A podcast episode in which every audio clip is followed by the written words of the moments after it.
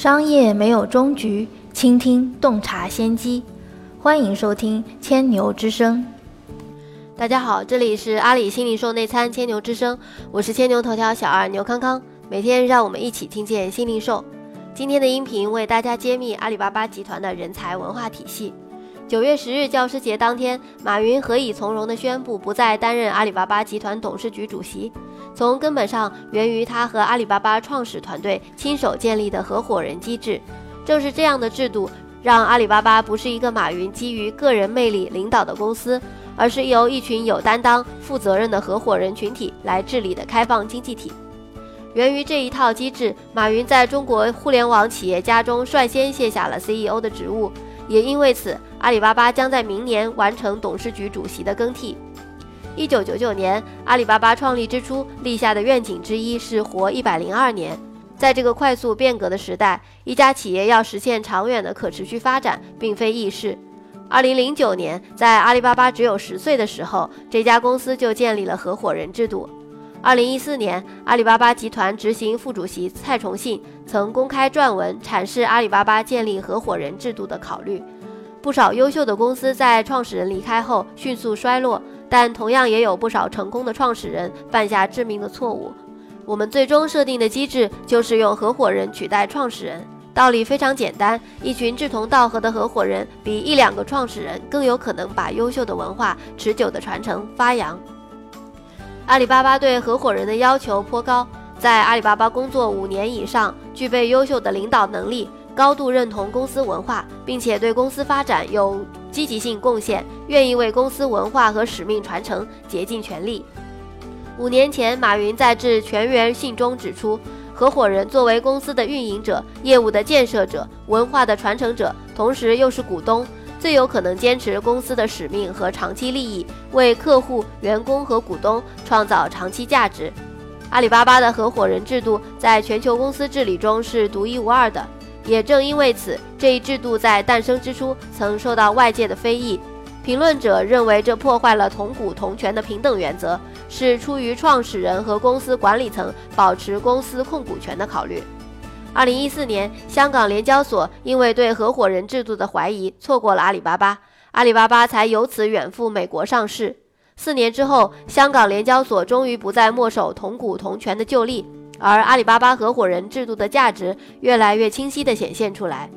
正如阿里巴巴集团执行副主席蔡崇信在二零一四年致信港交所时所说的那样：“我们从没想过用股权结构的设置来控制这家公司。”我们只想建立并完善一套文化保障机制，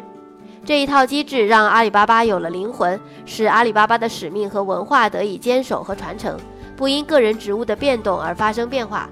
也正是基于这个机制形成的合伙人团队，使阿里巴巴得以不为短期利益所惑，坚定地执行阿里巴巴经济体面向未来的战略，让客户、公司和所有股东的长期利益得到实现。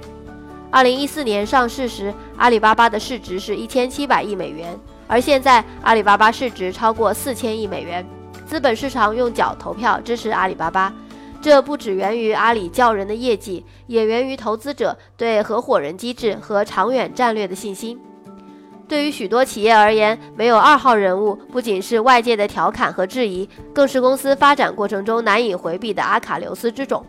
然而，对于阿里巴巴而言，这早已不是问题。马云在公开信中说，不再担任董事局主席是他深思熟虑、认真准备了十年的计划。我们知道，谁都不可能陪伴公司一百零二年。公司持久发展靠的是治理制度、文化体系和源源不断的人才梯队。十年前，马云就问自己这个问题：如何保证马云离开公司以后，阿里巴巴依然健康发展？他的回答是：建立一套制度，形成一套独特的文化，培养和锻炼出一大批人才的接班人体系。对阿里巴巴而言，人才文化体系和合伙人制度同样重要。单纯靠人或制度都不能解决问题，只有制度和人文化完美结合在一起，才能让公司健康持久发展。马云在公开信中这样写道：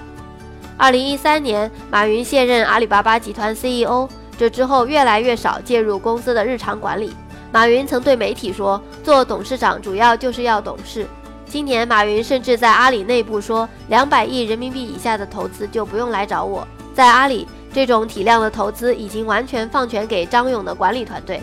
马云信任的不只是张勇个人，更是他亲手建立起的一整套人才制度和阿里巴巴雄厚的人才储备。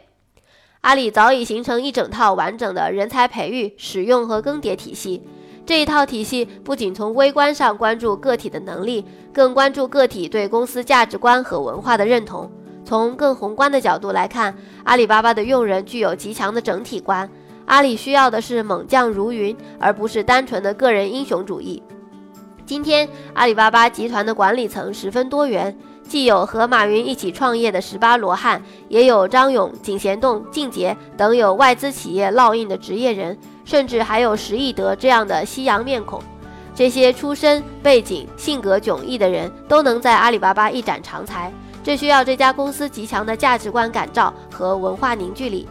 阿里巴巴要求合伙人有五年以上的私龄，不从外部延揽空降兵进入最核心决策层，其间深意不难理解。只有经过足够长时间的淬炼，一个强大的个体才能够真正融入阿里巴巴这个庞大的生态，并成为这一生态的守护者。